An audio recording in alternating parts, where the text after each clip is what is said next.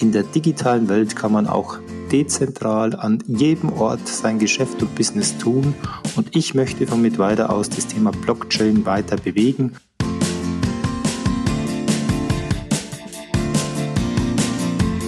Bank und Zukunft. Der Podcast für die Finanzbranche von IBM. Moin und willkommen zu Bank und Zukunft. Ich bin Bettina Rose und ich spreche heute mit Leonard Zintel dem CEO der Volksbank Mittweida. Mit was werden Sie denken? Und wir werden das klären, wo das liegt. Und Sie werden sehen, dass es kein Silicon Valley braucht, um große Innovationen hervorzubringen, sondern das geht von jedem beliebigen Ort aus in unserer digitalen Welt. Aber hören Sie selbst.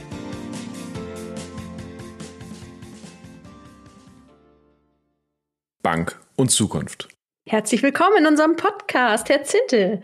Grüße Sie, Frau Rose. Herr Zindel, Sie sind seit über 29 Jahren in Mittweida in der Volksbank. Jetzt müssen Sie uns kurz erklären, wo genau liegt das und warum Mittweida? Mittweida liegt in Sachsen, mitten in Sachsen. Mittweida hat drei größere Vororte, Dresden, Chemnitz und Leipzig. Zugegebenermaßen sind unsere Vororte tatsächlich deutlich größer.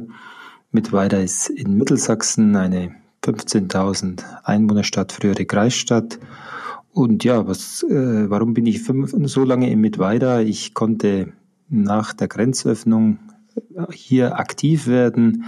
Ich kannte Mittweida vorher auch nicht und habe mir damals gedacht, jung und unbekümmert, äh, das machst du mal zwei, drei Jahre und jetzt sind inzwischen 29 Jahre draus geworden. Warum ist das so? Was unterscheidet die Volksbank Mittweida von anderen Volksbanken? Warum ist es so, dass ich da bin? Es macht unheimlich Spaß, die Menschen in der Bank, aber auch die Menschen in der Region gemeinsam was zu bewegen und wenn man was aufbaut, dann ist man natürlich auch damit verbunden, hat nicht nur Verantwortung übernommen, sondern ist auch mit Leidenschaft dabei, das weiterzuentwickeln. Es gibt nichts in unserem Haus, wo ich mich darüber ärgern darf. Ich war immer dabei. Und was unterscheidet uns von anderen Volksbund, Raiffeisenbanken? Erstmal im ersten Blick nichts, weil wir auch eine Genossenschaft sind, eine von rund 800 in Deutschland, die in ihrer Region ihr Geschäft gut machen. So machen auch wir das. Aber vielleicht gibt es doch ein paar Besonderheiten, die wir anders oder intensiver leben. Das ist unsere Kultur, unsere Unternehmenskultur. Ein gelebter empirischer Beweis, dass Unternehmenskultur langfristig auch auf den wirtschaftlichen Erfolg einzahlt. Wir formulieren das bei uns in einer Vertrauens- und Leistungskultur. Vertrauen und Selbstvertrauen bei den Mitarbeitern, starke Persönlichkeiten, denen wir vertrauen, aber auch auf Leistung ausgerichtet und das Ganze auch als Fundament für unser Handeln und weiterentwickelt in der Zeit, die momentan besonders Banken fordert, mit einer Veränderungs- und Innovationskultur. Veränderung aus der Stärke, aus dem Bewusstsein heraus, ich habe Halt und Boden, aber sich bewusst sei, ich darf und muss mich verändern und dazu kommt auch die Bereitschaft zur Innovation. Da braucht es auch Sicherheit, die besteht auch nicht auf Knopfdruck, sondern zu wissen, wir müssen, wir werden uns verändern und packen dies aktiv an. Das ist die Kultur. Es geht sicherlich weiter mit Kontinuität. Kontinuität, dass wir über langen Zeitraum organisch gewachsen sind und nicht durch Verschmelzungen. Das gibt natürlich auch Stabilität, Kontinuität, aber auch in der Führung, angefangen vom Vorstand. Ich lange da, mein Kollege über zehn Jahre da, aber auch Kontinuität in der Führungsmannschaft. Äh, viele unserer Führungskräfte sind entweder langjährig in Verantwortung oder haben sich von ihrer Ausbildung, von ihrem Studium bei uns entwickeln, waren vielleicht mal weg und sind wieder gekommen. Das gibt natürlich auch Stabilität. Und der dritte Punkt, das ist äh, in unserem Haus die gelebte Konsequenz, die Konsequenz in der Vielfalt der Themen. Ich vergleiche das gerne mal dem Bild zu bleiben mit einem Zehnkampf. Im Zehnkampf braucht es auch äh, den Sportler, der in zehn Disziplinen gut ist und dann gibt es ein sehr gutes Zehnkampfergebnis.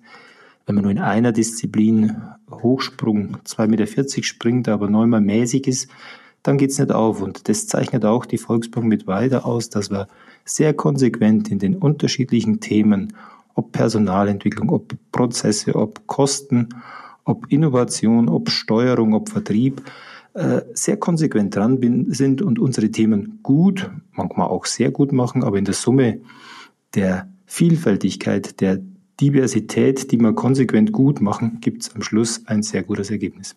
Das klingt spannend. Vielleicht es gibt verschiedene Ansatzpunkte, bei denen ich gerne nochmal nachfassen würde. Aber starten wir gerne mal mit der Innovationskraft. Da würde ich äh, als erstes gerne mit Ihnen reinspringen und einmal über Blockchain sprechen. Ein Thema, das die Banken umtreibt, aber wo man ehrlicherweise sagen muss, doch mit sehr unterschiedlicher Resonanz ähm, auch rangegangen wird und auch unterschiedlich die Auffassung sind, was es alles leisten wird und welchen, welche Rolle es spielen wird. Sie haben die Werkbank 32 gegründet. Ähm, was ist das Konzept dahinter?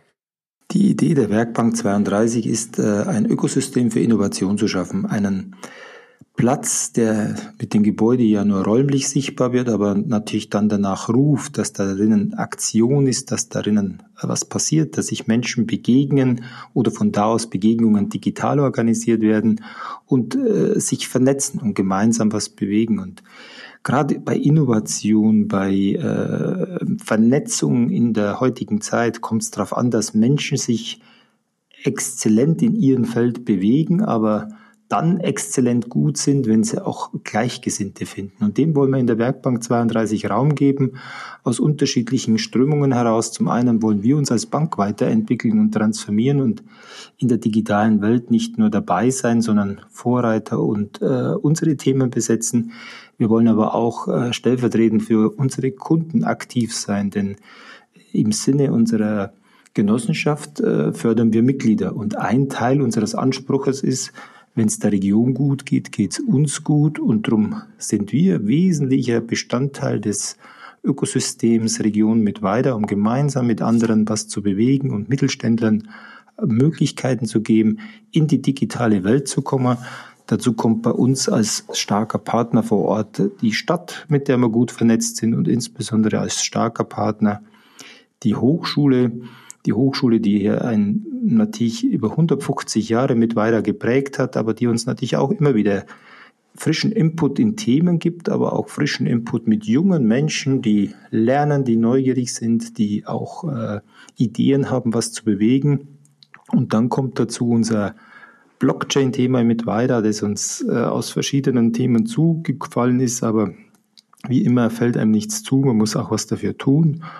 Und aus Mittweida kommt Christoph Jentsch und sein Bruder Simon, die hier immer ihre Heimat hatten in Mittweida, aber auch in die Welt gegangen sind. Sie waren im Silicon Valley, haben die DAO geschaffen und sind vor Jahren wieder zurückgekommen nach Mittweida. Und eine meiner Fragen an Christoph Jentsch, den ich dann kennenlernen durfte, sagt, warum kommst du zurück nach Mittweida? Und er sagt, die sagen alle, ich soll nach Berlin, dort ist die Szene. Erstens, ich war nie weg, ich bin nur in Silicon Valley gependelt und ich möchte jetzt nicht nach Berlin pendeln. Ich möchte beweisen, in der digitalen Welt kann man auch dezentral an jedem Ort sein Geschäft und Business tun. Und ich möchte von Mittweida aus das Thema Blockchain weiter bewegen. Und aus diesem Gespräch heraus ist die Vernetzung regional entstanden und all die Themen, die inzwischen um Mittweida und Blockchain entstanden sind. Wir haben gerade heute noch eine Beiratssitzung unseres Programms Wandel durch Innovation in der Region, Leuchtturmregion, Schaufensterregion, Blockchain mit weiter. Und da tut sich was. Da findet sich ein ein Cluster von Interessierten, ob aus der Hochschule heraus, mit der Autumn Spring School, mit einem Masterstudiengang, aber auch mit einem Forschungsprojekt, wo wir genau dieses Thema konsequent vorantreiben und allen, die sich interessieren, sagen, vernetzt dich mit uns. Wir haben besondere Fähigkeiten dazu. Wir sind ein Nukleus für Blockchain und machen was draus. Wo es genau hingeht, äh, wird sich zeigen, aber wir warten nicht ab, wir stehen nicht am Spielfeldrand und schauen zu, sondern wir besetzen ganz aktiv in Anwendungen, in Use Cases gemeinsam mit Mittelstand und technikaffinen Menschen das Thema Blockchain und freuen uns da auch insbesondere, dass wir starken Partner die letzten Wochen noch äh, ganz äh, richtig pionierhaft für mit weiter haben, nämlich IBM, dass wir gemeinsam mit dem Know-how von IBM, aber mit dieser dezentralen Initiative Blockchain nur kräftig nach vorne bringen. Das finde ich großartig. Wer braucht Silicon Valley, wenn man auch dezentrale mit weiter die Welt ein bisschen schöner und besser machen kann? Das ist, war ein sehr gutes Plädoyer dazu. Aber bevor wir dazu kommen, wo Sie tatsächlich jetzt den Einsatz der Blockchain sehen, ganz kurz nochmal für mich. Warum heißt das Werkbank 32? Das ist ja doch ein bisschen schwieriger Name, sage ich mal, für von außen betrachtet. Danke für das Feedback. Äh, es ist ja immer so Projekte oder gerade wenn es um Namen geht, kriegen manchmal einen Arbeitstitel und unser Gebäude und unser Projekt hatte den Arbeitstitel Werkbank. Äh, stellvertretend dafür, da muss noch dran gearbeitet werden, innen drin muss gearbeitet werden und wir suchen einen Namen und die 32 ist ganz banal entstanden aus der Hausnummer, nämlich in der Bahnhofstraße 32 und irgendwann ist es immer so, dass oft bei Arbeitstiteln der Arbeitstitel dann so oft verwendet wird und darum ist äh, aus der Werkbank als Arbeitstitel der dauerhafte Name Werkbank 32 entstanden. Hervorragend. Außer, außerdem ist 32, äh, habe ich dazu gelernt und vorher gewusst, 2 hoch 5. Oh. okay, sehr schön. Ähm, aber zurück zur Blockchain. Was würden Sie denn sagen, an welchen Stellen wird denn die Blockchain das Banking verändern können? Oder vielleicht auch die Welt, wenn wir jetzt gerade an Corona denken, vielleicht gibt es sogar da Einsatzmöglichkeiten. Aber schießen Sie mal los, vielleicht im Banking. Nein, Banking, also wir müssen überall da überlegen, wenn man es ganz provokant denkt, dann müsste man, können wir auch formulieren, warum braucht es Banking, wenn Blockchain funktioniert, weil man könnte Transaktionen auch ohne Banken abbilden, äh, wird am Schluss eine Frage des Vertrauens, der Geschwindigkeit des Preises sein. Und äh, ich habe die Frage auch äh, Simon und äh, Christoph Jentsch gestellt, zu sagen, wenn all das funktioniert, was ihr mir da erzählt, warum braucht es uns noch? Und die Antwort damals war, naja, wenn wir so überlegen, eigentlich nur noch für einen Zweck. Wir würden gern ein Schließfach äh, bei euch mieten, da würden wir die Codes für die Blockchain hinterlegen. Das ist zugegebenermaßen kein reizvolles Bild für eine Bank. Ich glaube, es wird beides brauchen. Es wird Banken brauchen, die Vertrauen haben, die das Vertrauen des Kunden haben denn es wird immer wieder Stellen geben, wenn man Bank äh, reduziert auf drei große Bereiche, dann ist es ja der Bereich Transaktion rund um den Zahlungsverkehr, dann ist es äh, der Bereich ich brauche Geld und ich habe Geld, um äh, das irgendwo als Vermögen anzulegen oder zu parken. Und es wird sicherlich vieles künftig digital gehen. Es kann Blockchain sein, muss nicht Blockchain sein. Es wird aber auch Stellen geben, wo jemand sagt, ich habe eine Frage, ich brauche einen Fachmann, eine Fachfrau, ich brauche eine Person meines Vertrauens, mit der ich darüber sprechen kann, wo ich einen Rat erhalte, wo ich eine Beratung erhalte. Und das ist der Wandel unseres Geschäftes. Wir müssen dort präsent sein, wo wir Vertrauen zu Kunden aufbauen und das Vertrauen der Kunden haben, entweder als Mensch, dem man vertraut, oder jemand, dem man das Vertrauen schenkt, weil er Kompetenz hat und das wird unsere Daseinsberechtigung sein. Und alles andere drumherum, ob Blockchain, künstliche Intelligenz, und Sie können das beliebig fortsetzen, alles, was uns da hilft, uns auf den Kern zu konzentrieren, macht uns effizienter und leistungsfähiger.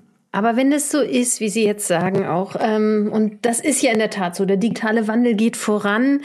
Wir sehen, dass durch Corona das ja noch zusätzlich verstärkt wird, dieser Effekt dann braucht's die Banken weiterhin, ja. Aber was ist denn Ihre Einschätzung in welcher Form? Also ganz konkret auf Sie jetzt zugeschnitten.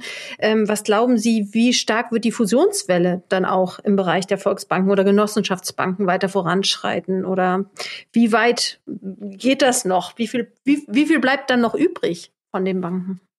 Ich glaube, es ist immer eine Frage der Erwartungshaltung des Kunden. Wer es reduziert auf zur reinen Transaktion und sagt, ich will sonst mit denen nichts zu tun haben, da reduziert sich tatsächlich. Da braucht es am Schluss wenig Banken. Äh, wir haben natürlich mit unserem Geschäftsmodell einen anderen Ansatz als subsidiäre Bankengruppe, die dezentral organisiert ist, haben wir dezentrales Unternehmertum, auch mit einer besonderen Verbindung von Kunden, der auch Mitglied, Teilhaber seiner Bank ist. Und damit äh, gibt es einen regionalen, einen emotionalen Anstrich.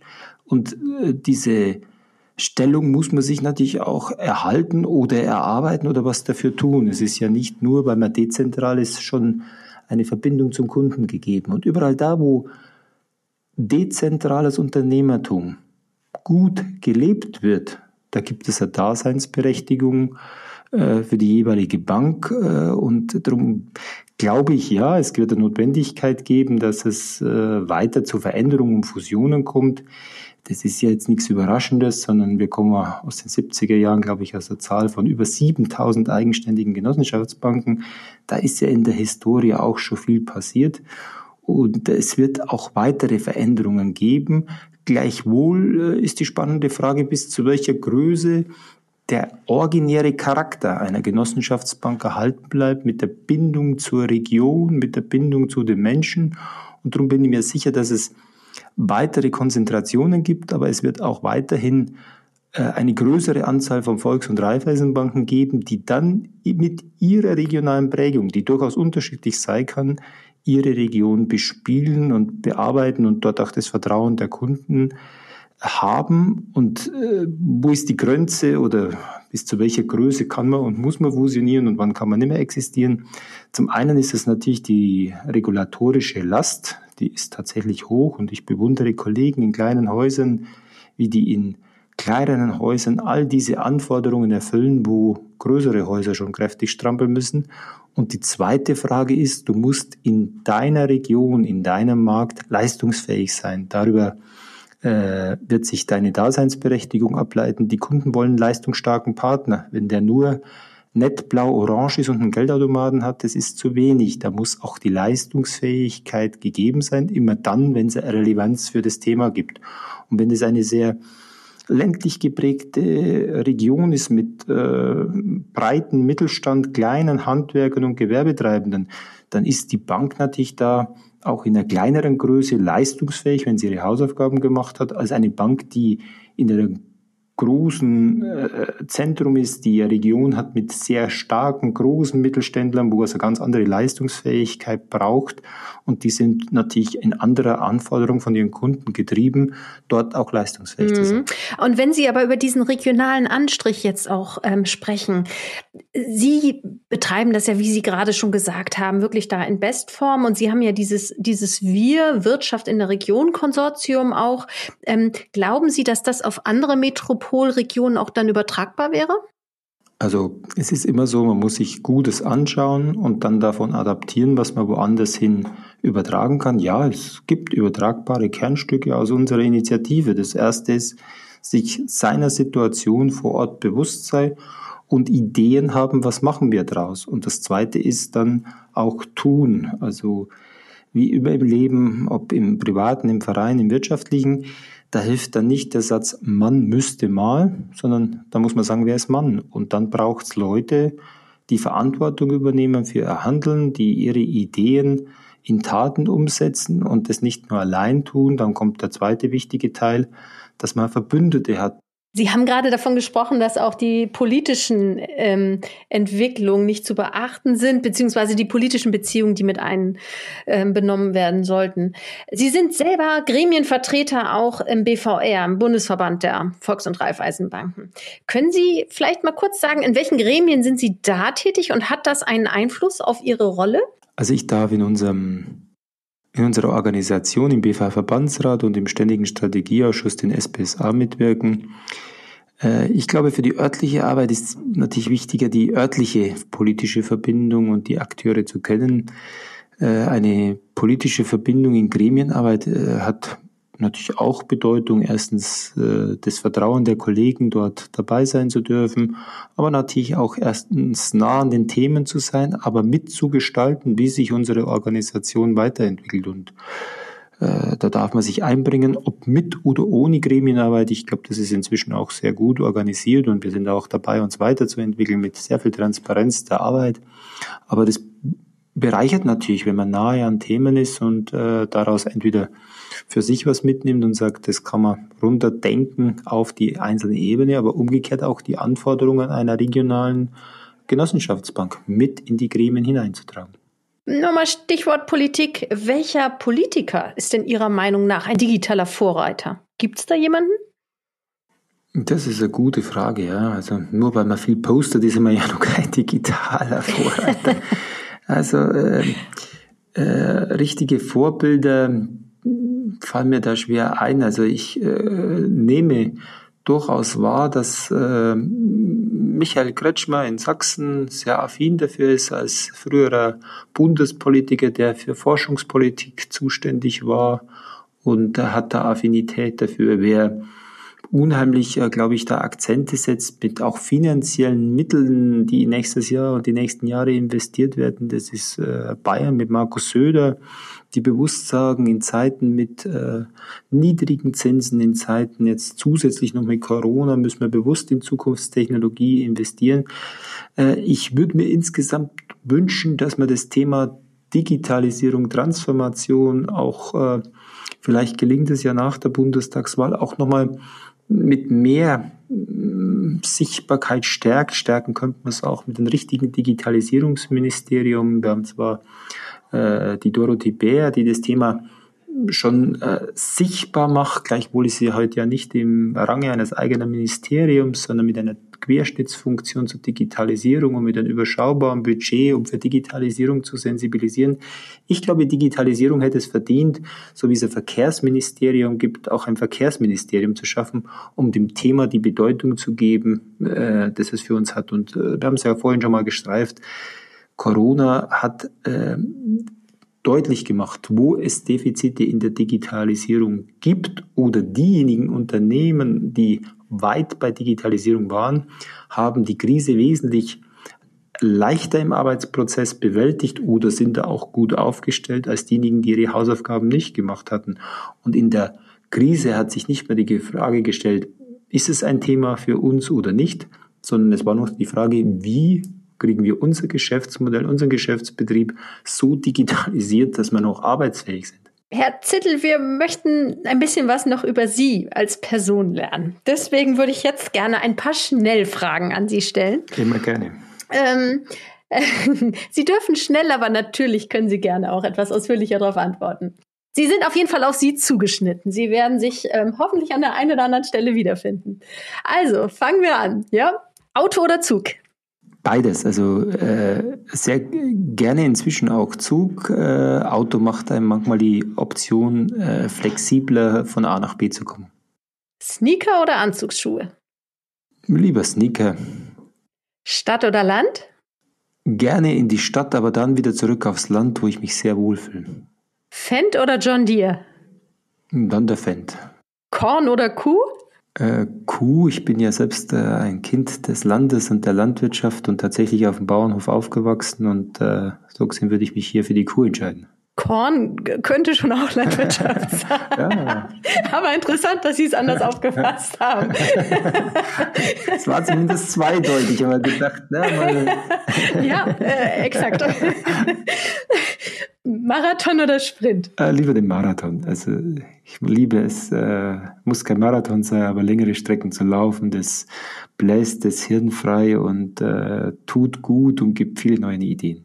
Armani oder Engelbert Strauß? Engelbert Strauß. Äh, einfach machen und tun und anpacken. Bitcoin oder Bargeld? Momentan mehr Bargeld. Ich habe zwar auch meine Wallet, um zu testen, aber äh, Bares ist Wahres. Gell? Wenn Geld keine Rolle spielen würde, dann wären Sie? Wenn Geld keine Rolle spielen würde, dann wäre ich äh, hoffentlich ein Mensch wie jetzt auch, denn Geld ist wichtig und es ist immer gut äh, und angenehm, so viel zu haben, dass man nicht darüber nachdenken muss, aber der Wert eines äh, Selbst, eines, äh, wie man mit Menschen umgeht und was man erlebt, definiert sich nicht über Geld. Und als letztes, Hansi Flick oder Jupp Heynckes? Hansi Flick, äh, weil er für die Zukunft steht, äh, schätze ich als äh, Bayern-Fan Jupp Heynckes auch sehr. Aber ich finde es toll, wenn es weitergeht und wenn jemand in Verantwortung übernimmt in schwieriger Zeit und dann so erfolgreich und toll äh, was draus gestaltet. Sie sind Fan des FC Bayern, haben ja. Sie gerade auch gesagt. können Sie denn auf, können Sie Analogien schließen vom Fußball zum Banking? Ja, sicher. Also gibt äh, einiges an Analogien. Also äh, auch Banking ist eine Mannschaftssportart. Also das ist nicht entscheidend, ob ich äh, meinen Job alleine gut mache, sondern wenn wir für unsere Mannschaft äh, die Mannschaft so aufstellen, dass wir auf jeder Position gut besetzt sind, äh, beschreibt das immer schön, wenn jeder in seinem Element ist. Äh, der Vogel, der fliegt, da hat niemand Angst, dass er abstürzt. Der Fisch im Wasser hat niemand Angst, dass er ertrinkt. Beide sind in ihrem Element. Und wenn es uns gelingt, so wie bei einer guten Fußballmannschaft, das Talent des Einzelnen zu erkennen und ihn an die Stelle zu stellen, wo er für die Mannschaft die größte Wirkung hat, dann ist ein Unternehmen erfolgreich und der Fußballmannschaft. Und der Torwart ist im Sturm vielleicht gut in der 94. Minute, wenn es ums entscheidende Tor geht, äh, um einen Mann mehr vorne zu haben. Aber ansonsten ist er wichtig im Tor und äh, das lässt sich gut übertragen. Und letztendlich, wenn man bei Bayern München bleibt, zeigt sich ja auch, dass der Sport wichtig ist und gleichzeitig die Mischung mit guten, nachhaltigen, langfristigen strategischen Management konsequent äh, Ziele zu verfolgen, auch ehrgeizige Ziele zu verfolgen, die dann erfolgreich machen. War ein schönes Bild, fand ich, fand ich sehr, sehr gelungen gerade. Aber ich hätte gerne noch eine weitere Analogie. Sie haben es gerade auch angesprochen, Sie sind auf einem landwirtschaftlichen Betrieb aufgewachsen. Ich selber gebe ehrlich zu, bin fasziniert davon zu sehen, wie weit technisch die Landwirtschaft äh, voraus ist. Wenn man mal auf der Agritechnica war, dann weiß man, wie künstliche Intelligenz beispielsweise in der Landwirtschaft schon Einzug erhalten hat. Wie sehen Sie das? Kann Banking auch was aus der Landwirtschaft lernen? Unbedingt. Also Landwirtschaft ist äh, langfristig angelegt, ist nachhaltig angelegt. Äh, kleine Anekdote aus dem regionalen Verbandsrat, dort darf ich auch tätig sein. Und wir Banker hatten uns in einer Sitzung mal wieder richtig heiß geredet über Regulatorik und äh, das ging durchaus einige Zeit und da meldet sich ein Vorstand einer Agrargenossenschaft und sagt, liebe Kollegen, ich habe richtig Mitleid mit euch. Ich bin mal froh, dass ich in einer Branche bin, wo Regulatorik keine Rolle spielt. Und äh, wenn man weiß, was dort alles auch an Herausforderungen, an Anspruch gegeben ist, äh, dann zeigen uns Landwirte schon, wie man Herausforderungen, die vielfältig sind, angefangen von der Regulatorik, aber auch von gesellschaftlichen Anspruch, denn manches unserer heutigen Regulatorik für die Landwirtschaft äh, ist nicht nur, weil es äh, für die Natur gut ist und notwendig ist, sondern weil es eine gesellschaftliche Erwartung ist.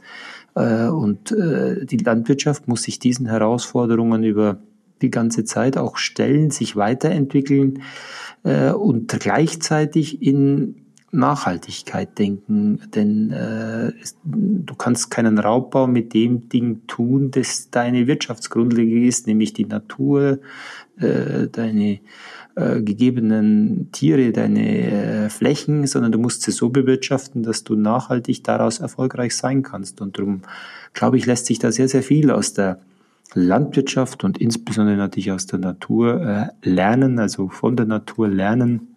Vermutlich auch äh, ein nächster Trend nach der Digitalisierung äh, zu sagen, äh, die biologische Transformation äh, zu überdenken, was können wir denn nachhaltig von der Natur lernen und für unseren nachhaltigen Erfolg nutzen. Mhm.